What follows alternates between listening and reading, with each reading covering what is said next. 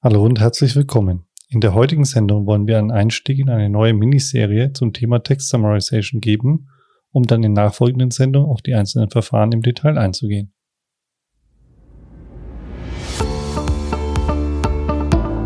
Knowledge Science, der Podcast über künstliche Intelligenz im Allgemeinen und Natural Language Processing im Speziellen. Mittels KI-Wissen entdecken, aufbereiten und nutzbar machen. Das ist die Idee hinter Knowledge Science. Durch Entmystifizierung der künstlichen Intelligenz und vielen praktischen Interviews machen wir dieses Thema wöchentlich greifbar. Willkommen zum Podcast von Sigurd Schacht und Carsten Lankion.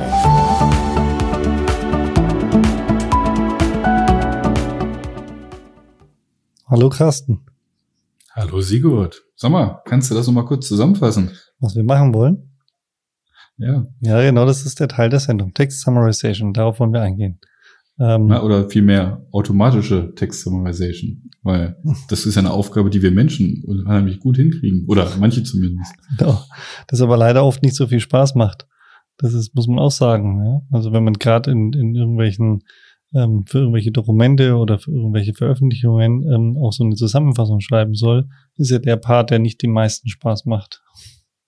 Ja, aber ich glaube, manchen Menschen liegt das, die können das gut, machen das vielleicht gerne und manche gar nicht. Also zumindest ist es eine Aufgabe, die Menschen natürlich können, also wo, wo, da, wo man sagen könnte, ja, da steckt wirklich künstliche Intelligenz dahinter. Da brauchen wir irgendwie eine, eine gewisse Textverständnis, gewisse Intelligenz, um das hinzukriegen.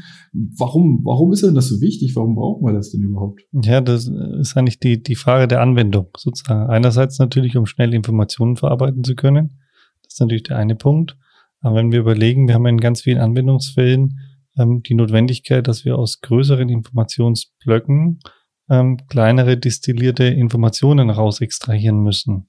Und das ist ja auch nichts anderes als eine Summarization. Das heißt also, denk wieder, wir haben ja schon viel über Conversational AI gesprochen da haben wir ja genau das Thema, dass wir sagen, wir haben Daten oder Informationen von Internetseiten oder Dokumenten, ne? Und du fragst was und willst eine kurze, prägnante Antwort haben. Und das ist ja auch nichts anderes als eine Summarization. Ja, also wir haben es einmal als quasi als Baustein, Bestandteil von größeren Lösungen, dass ich sage, okay, ich stelle eine Frage, möchte eine, eine kompakte Antwort basierend auf größeren Dokumenten. Ähm, vielleicht ja aber auch, wenn ich jetzt dem Anwender, der Anwenderin nicht zumuten möchte, gleich komplette Artikel zu lesen, dass ich erstmal den Highlight ne, kurz zusammengefasst gebe und dann kann ja der Anwender, die Anwenderin selbst noch entscheiden, ob es den gesamten Text liest. Ja, so ist es. Ja, Wäre quasi eine ähnlich, ähnliche Situation. Kennst du auch den Anbieter, oder? Die diese Bücher zusammenfassen. Kennst du den Blink?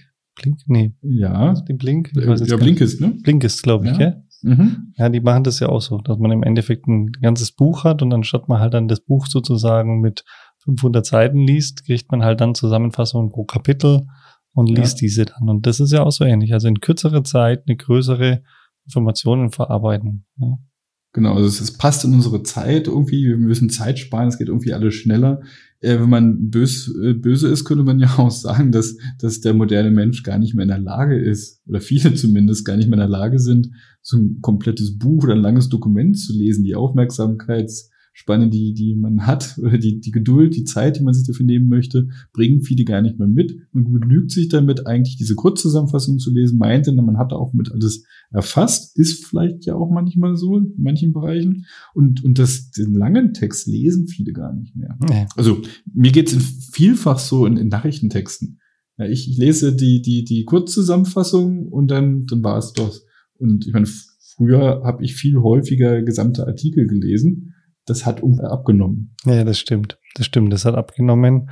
Liegt aber vielleicht auch an der Flut an Informationen, die du hast. Früher hast du halt eine Tageszeitung gehabt und hast halt die Tageszeitung dann wirklich gelesen.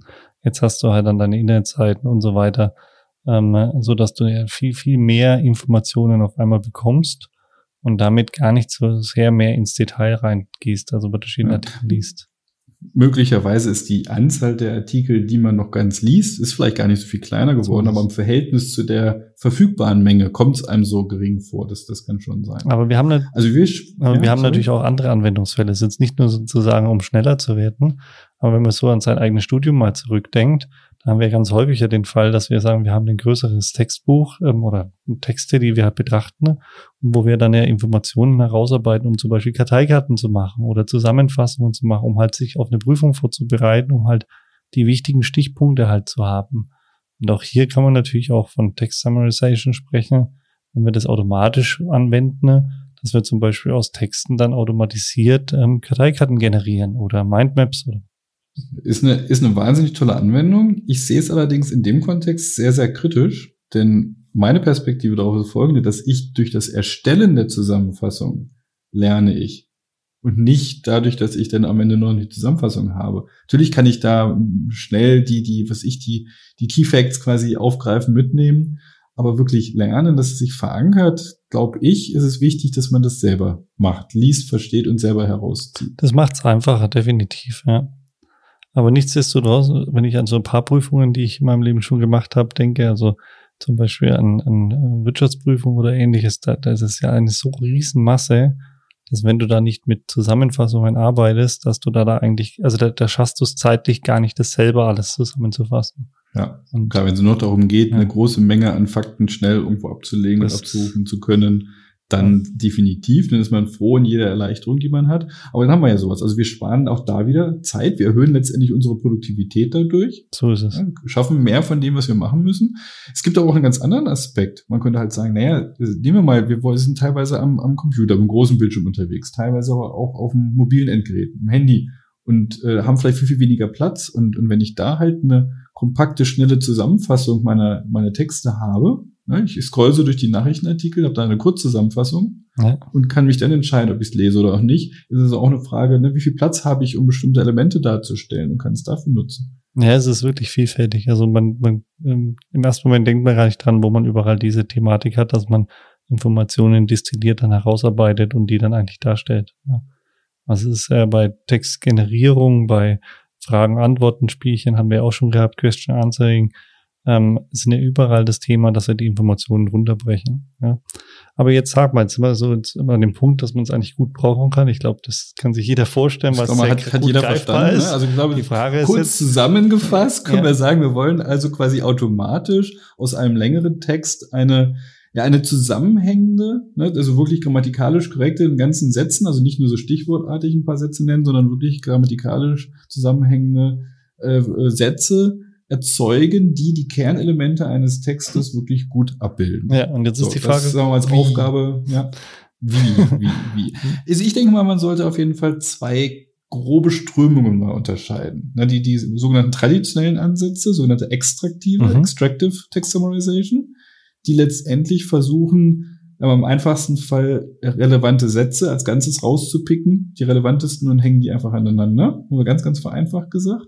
Und dann die moderneren Ansätze, ja, man spricht auch von abstractive oder generativen Ansätzen, die versuchen eigenständig Sätze zu formulieren, die die wesentlichen Aspekte beinhalten. Also eigentlich, natürlich, eigentlich ja. erst die Kerninformationen raus extrahieren, um dann daraus wieder Sätze zu generieren, die ja, das vermeintlich verstehen, ja, was genau. wichtig ist und daraus dann selbst die Sätze formulieren. Ich würde sogar noch ein bisschen weiter kategorisieren. Ähm, also es sind natürlich die mhm. zwei wesentlichen, ich sag mal, output-orientierten Verfahren, dass man halt praktisch sieht, was ist der Output. Einmal haben wir diese Extraktion der wichtigsten Sätze und einmal die Zusammenfassung und Generierung neuer Informationen, also die Abstraktion. Ähm, man könnte aber auch vom Input-Type her, also von, den, von der Input-Seite her kategorisieren, welche Verfahren es da geben könnte. Das ist nämlich die Fokussierung, ob wir ein Dokument zusammenfassen oder eine Zusammenfassung von vielen Dokumenten machen. Oder man könnte auch noch in die Richtung ähm, klassifizieren, dass man sagt, naja, wir machen sozusagen ein, ein Cross-Language Summarization. Also praktisch, wir nehmen den Text einer Sprache und fassen ihn in einer anderen Sprache zusammen. Ja? Das wäre noch die Möglichkeit, in die Richtung zu kategorisieren. Und dann natürlich auch noch die Frage, ähm, wofür machen wir das Ganze? Ist es sozusagen mehr so eine generische Anwendung ähm, oder ist es domainspezifisch? Oder machen wir das eigentlich, um damit Fragen zu bekommen, also query-based? Also das sind so die Möglichkeiten, um das Thema ähm, Text Summarization zu kategorisieren, also praktisch Input-based, Output-based, ähm, ja, zweckorientiert oder Purpose-based. Ja. Mhm. Und ich wollte diese beiden anderen Sätze nochmal ganz, ganz schnell einordnen in unsere schickes Schema, was wir immer wieder angesprochen haben. Eingabe, Verarbeitung, Ausgabe. Dann könnte man nämlich sagen, ganz, ganz äh, High-Level betrachtet, ist das Extraktive ähm, ist ein satzbasierter Klassifikator. Der entscheidet für jeden Satz, ist er in meiner Zusammenfassung ja oder nein. Das heißt, wir haben eine simple Klassifikation, ein, ein Satz, okay, es ist eine Sequenz, der Satz und eine einfache Klassifikationsentscheidung. Ist drin in der Zusammenfassung oder nicht. Während die generativen Sätze sind eigentlich Sequence-to-Sequence-Modelle. Typischerweise so Encoder-Decoder basiert, dass ich erst per Sprachmodell irgendwie eine interne Repräsentation erzeuge und die dann überführe in eine Kurzform. Ja. Also das sind diese, diese klassischen Arten und jetzt hast du es ja auch schon angesprochen. Äh, natürlich, der Input kann vielfältig sein. Verschiedene Sprachen, mehrere Texte, wobei man dann natürlich klären muss, ob für das Verfahren wirklich wichtig ist, dass es verschiedene Dokumente sind oder ob ich die einfach alle hintereinander hänge, ne? ob das irgendwie eine, Rolle spielt oder auch nicht. Das ist dann zu entscheiden. Aber ähm, denke mal, wenn wir jetzt mal ne, noch losgelöst von den einzelnen Verfahren, weil die werden wir jetzt in, in der Kürze ja hier nicht, nicht so tief behandeln können. Das soll ja unsere Miniserie abdecken. Genau. Aber ich finde mal eine Sache ganz, ganz wichtig. Ähm, bei einfachen Problemen zur Klassifikation kann man natürlich relativ leicht sagen, wie gut hat mein Verfahren das gemacht. Na, da kann ich eine Fehlerrate ausrechnen, meinetwegen noch Precision Recall wie um alles in der Welt macht man das aber bei Zusammenfassungen? Ja, wie kann ich denn da bewerten, ob die irgendwie was taugen oder nicht? Das finde ich total schwierig, sich das auch zu, vorzustellen, wie das geht, weil ähm, natürlich könnte man jetzt sagen, man nimmt jetzt sozusagen die Texte und hat praktisch ähm, den, den Quelltext und dann praktisch einen Zieltext, ja, den man praktisch als Label oder als, als ähm, Output sozusagen angibt und könnte vergleichen, ist es genau der Text. Aber wir wissen ja, wenn wir eine Zusammenfassung machen, also wenn du jetzt eine Zusammenfassung von einem Text machst und ich auch, dass die Zusammenfassung anders aussehen wird. Ja? Aber das heißt ja nicht, dass die Großteil beiden falsch Wörter, sind. Ja? ja. Also, ja. Die, die, die könnten einen Großteil der Wörter verschieden haben. Ja. Ja, vielleicht, wenn jemand sich die Mühe macht, auch extra andere Wörter mal zu verwenden, um die nicht zu wiederholen, aber trotzdem den Sinn trifft, dann wird schwer, das, das wirklich zu, ja. zu erkennen. Also sehr, sehr schwer. Und, und nur die, die Zusammenfassung als, als richtig zu, äh, ähm, ja, äh, einzuordnen, die wirklich exakt dem entspricht, was irgendwelche menschlichen Anwender mal herausgeschrieben haben, das greift natürlich viel zu kurz. Ja. Also was ist jetzt eine Kennzahl, die wir heranziehen können, Carsten? Ja, ich gebe da, sagen wir mal, vielleicht zwei bekannte Ansätze. Die Genauigkeit eine, ist, äh, glaube ich, nicht so das Ideale. Nein, es gibt, es gibt einmal so eine, so eine, so eine Kennzahl, ist die, ja, ich weiß nicht, wahrscheinlich, ich würde mal unterstellen, man spricht das eher französisch aus, der sogenannte Bleu-Score für Bilingual Evaluation Understudy. Der ist tatsächlich eher ähm, ja, wie so eine Prä Präzision, Precision für, für Sequenzen. Und ähm, dann gibt's eine andere Kategorie, das sind die Rouge, die Recall-Oriented Understudy for Gisting Evaluation. Ähm, die sind sehr stark ja, Recall-orientiert. Äh, das heißt, wir gucken uns Wörter an, ähm, bezogen auf meine automatisch generierten Geschichte, wie sich entweder, äh, da gibt es Unter Unter Unterscheidung zum Beispiel der Länge, ob ich Wörter, einzelne Wörter, Paare, Dreiergruppen anschaue und dann einfach, wie viel davon habe ich denn tatsächlich ähm, jetzt gefunden in, in oder in meiner in meiner automatisch generierten Zusammenfassung drin. Äh, relativ komplex, gibt da viele verschiedene Varianten, aber am Ende ja, ich würde mal fast vermuten, vielleicht müssen wir da tatsächlich auch in einer, in einer der Folgen mit, mit Beispielen das mal untermauern. Ja, da bin ich mir sicher. Ähm, auch wenn man natürlich sagen muss, äh, zwar ein bisschen traurig, aber dass ich glaube, eine breite Anzahl ähm, der Bevölkerung mittlerweile weiß, was Precision und Recall ist, dank Corona-Test. Ja? Ähm, äh, aber ähm, da müssen wir wirklich, ähm, deswegen eigentlich auch die Miniserie. Also das Ziel ist ja heute so ein bisschen anzuteasern, ähm, um dann Ihnen in den nächsten Wochen, ähm, und da sage ich be bewusst Wochen, weil wir haben wirklich viele Verfahren, die man hier anwenden können, die wir zum Teil schon ähm, ges drüber gesprochen haben. Wir haben ja schon über ähm, Sequence-to-Sequence-Modelle gesprochen, wir haben schon über Transformer gesprochen, ähm, da kommt BERT rein, dann kommen auch ähm, die sogenannten BART-Modelle. Ja, genau. Nur ein Buchstabe genau. anders, so als äh, von, von letztendlich über Hugging Face, letztendlich ein, ein Modell, das natürlich Sequence-to-Sequence-Modelle abbildet mit einem Sprachmodell, sehr mhm. bekannt als, als vortrainierte Modelle, direkt nutzbar, herunterladbar. Ja, oder dann feine Sache. Für die, für die ähm, äh, Extraktiven kommen natürlich auch die einfacheren Verfahren wie ein Textranking ähm, mit rein. Und da wollen wir jetzt dann in den nächsten Wochen immer mal ein, zwei Modelle pro Woche, weil müssen wir nicht einfach mal aufgreifen und jetzt die auch noch ein bisschen zusammenziehen, damit wir dann sagen, schauen Sie, die Modelle haben wir hier schon mal besprochen, aber jetzt wenden wir sie ganz spezifisch für das Thema Textzusammenfassung ähm, an. Ähm, und da wird man merken, da kann man dann natürlich dann auch in die, in die großen Sprachmodelle übergehen, wie, wie GPT-3, was wir ja auch schon mal andiskutiert haben, oder jetzt ganz spannend, Google hat ja noch ein größeres Modell mit 540 Milliarden Parametern jetzt letzte Woche released, ähm, das äh, dann auch noch die Entscheidungsfindung, wie sie zu einem Text kommt am Ende über die sogenannten Pathways, ähm, dann auch aufzeigt. Also ein ganz spannender Punkt. Also all die Themen werden wir da nochmal aufgreifen und nochmal in den Kontext der Textzusammenfassung stellen. Also man könnte fast sagen, dass dieses Thema Textzusammenfassung eigentlich alles enthält, was man so haben müsste. Ja, das ist, man muss ja schon sagen, weil wenn man jetzt überlegt, was sind so die Schritte, die man sozusagen durchläuft, wenn man jetzt mal ein bisschen losgelöst von den Algorithmen, ähm, dann haben wir ja bei der Textbearbeitung ähm, ja immer eigentlich so ähnliche Schritte, die wir durchlaufen, was wir ja auch schon mal, wir hatten ja, glaube ich, die NLP-Serie schon mal, wenn ich es richtig im Kopf habe, ähm, da haben wir auch schon drüber gesprochen. Es fängt ja immer an mit, dass wir die Texte haben und die dann erstmal säubern, also Textcleaning vornehmen. Dann geht's in, in eine Tokenization der Sentences, also der Sätze, dass wir die Sätze sozusagen herausziehen aus dem Text, die Wörter vereinzelt sozusagen noch rausziehen dann können wir im Endeffekt hergehen, eigentlich, ähm, wenn wir jetzt in die einfacheren Verfahren gehen, mit Word-Häufigkeiten arbeiten und dann Richtung Summarization schon gehen. Und diese Schritte sind ja immer ähnlich. Nur dann am Ende sozusagen kommen halt dann die unterschiedlichen Verfahren, ja.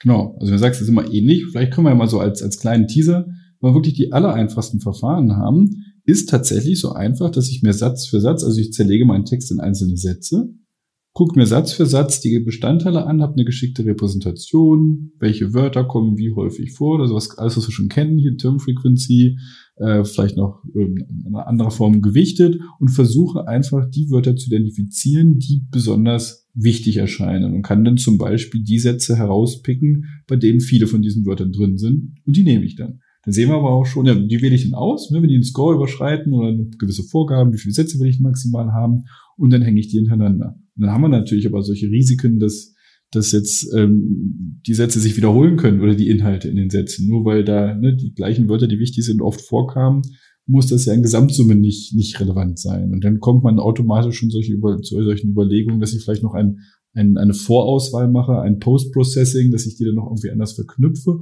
Und dann sehen wir auch sehr schnell, dass die verschiedenen Ansätze sich irgendwann mal auch vermischen können. Ja. Na, dass ich, dass ich, also die, dass ich hybride Ansätze habe, die erstmal so eine Basis schaffen durch, durch eine, eine äh, Extraktion und die dann aber noch irgendwie zusammenfügen. Beziehungsweise, es kann ja sein, dass ich einen Satz auswähle, der aber nicht gut anfängt, der zum Beispiel das, das Kernwort, um was es geht, nur noch, wir hatten es bei dem Thema Co-Referenz Resolution, ähm, das nur noch weiterleitet mit der oder dieser oder jenes macht ja, genau. irgendwas. Genau. Wenn das aber eigentlich der super tolle Satz ist, dann müssten die Verfahren eigentlich da die richtigen Wörter noch einsetzen, was denn genau genommen schon wieder generativ ist oder, oder Aspekte der, des ähm, Abstractive Summarization hat und nicht rein extraktionsbasiert. Also eine Mischung wird da relevant sein. Aber diese, diese Kernidee ähm, für den einfachsten Verfahren relativ simpel, sobald ich irgendwie überlegt habe, wie ich bewerte, was denn wichtig ist oder welche Wörter eine hohe Bedeutung haben können. Ja, das merkt man ja jetzt immer mehr, dass natürlich auch die Kombination verschiedener Verfahren eigentlich mittlerweile eigentlich den, den Mehrwert generiert. Also nicht nur sozusagen ein isoliertes, sondern dass man die hintereinander schaltet in sogenannte Pipelines und darüber dann im Endeffekt halt den Mehrwert ähm, oder die bessere ähm, Extraktion, Zusammenfassung, Fragen-Antwort-System oder ähnliches baut. Ja, definitiv. Ja. Es ist wirklich ein sehr spannendes Umfeld. Ich mag das total gern, weil man sich ja echt überlegen muss, was es da für, ein, für einen riesen Vorteil gibt, wenn man so an die wissenschaftlichen Papers denkt, wenn man da einen kurzen Überblick bekommt, das ist einfach schön, ja. Also, und es ist halt spannend, weil wir hier wirklich auch auf viel Daten zurückgreifen können. Das muss man natürlich auch sagen, dass natürlich das Anlernen, das ähm, Verwenden der Verfahren sehr schön funktioniert, weil es erstens sehr viele, ich sag mal, kuratierte Datensätze gibt, die praktisch die Zusammenfassung schon mit ähm, Quelltext, Zieltext sozusagen haben. Und auf der anderen Seite wir aber natürlich auch, wenn wir jetzt an Transformer oder ähnliches denken, ähm, natürlich auch Sprachmodelle anlernen können, ähm, indem wir einfach viel Text aus dem Internet von Wikipedia oder wo auch immer halt extrahieren können, ja. Und die dann für das Lernen heranziehen können. Ja, dann bin ich gespannt, welche, welche der Verfahren wir uns dann als erstes herauspicken in den nächsten Wochen. Ja, es wird spannend, es wird spannend. Also ich wäre ja ein Fan von ähm, erstmal mit den ganz einfachen, dass man wirklich so einen ähm, Textrank aufgreift und ähm, der ein oder andere, vielleicht können wir da schon mal ein bisschen anteasern, ähm, äh, kennt ja wie Google oder dass Google sozusagen mit so einem PageRank arbeitet, dass bestimmte, bestimmte Seiten halt ähm, ähm, höher gewichtet werden, wenn sie halt öfters oder wenn die Wahrscheinlichkeit des Besuches höher ist als bei anderen. Und so ähnlich funktioniert der, das Verfahren auch. Ist eigentlich ganz interessant, finde ich, ähm, wo man halt dann damit halt einfach identifiziert, welche der Sätze innerhalb eines Dokumentes ähm, sind die, wie du es gerade schon gesagt hast, sind die, die mit hoher Wahrscheinlichkeit den höchsten Informationsgehalt über den Text, über den Kontext sozusagen beinhaltet. Dann würde ich vorschlagen, dass wir damit anfangen und vielleicht wäre es ja schön, wenn wir jetzt so die Serie sehen, dass wir am Ende ähm, der Serie vielleicht mal so eine kleine Demo-Applikation haben, die die äh, Hörer dann sozusagen auch mal ausprobieren können. Tun wir vielleicht dann mal den Link reinstellen, dass man mal guckt, können Sie mal probieren, ein paar Texte zu, zusammenzufassen mit vielleicht unterschiedlichen Verfahren Schauen wir mal, ob wir da was zusammenstellen, hm, Carsten? Ja, wir stecken dann da den, den äh, Podcast rein. Genau. Und gucken mal, was rauskommt. Prima. Dann wünschen wir Ihnen soweit schöne Ostern. Ähm, steht er jetzt vor der Tür. Ähm, und dann sind wir nächste Woche mit jetzt ein bisschen in anderen Rhythmus als sonst. Sonst haben wir ja immer Samstag veröffentlicht. Jetzt sind wir eher in der Mitte der Woche. Hat sich jetzt leider so mit den ganzen Feiertagen und so weiter so ein bisschen ergeben.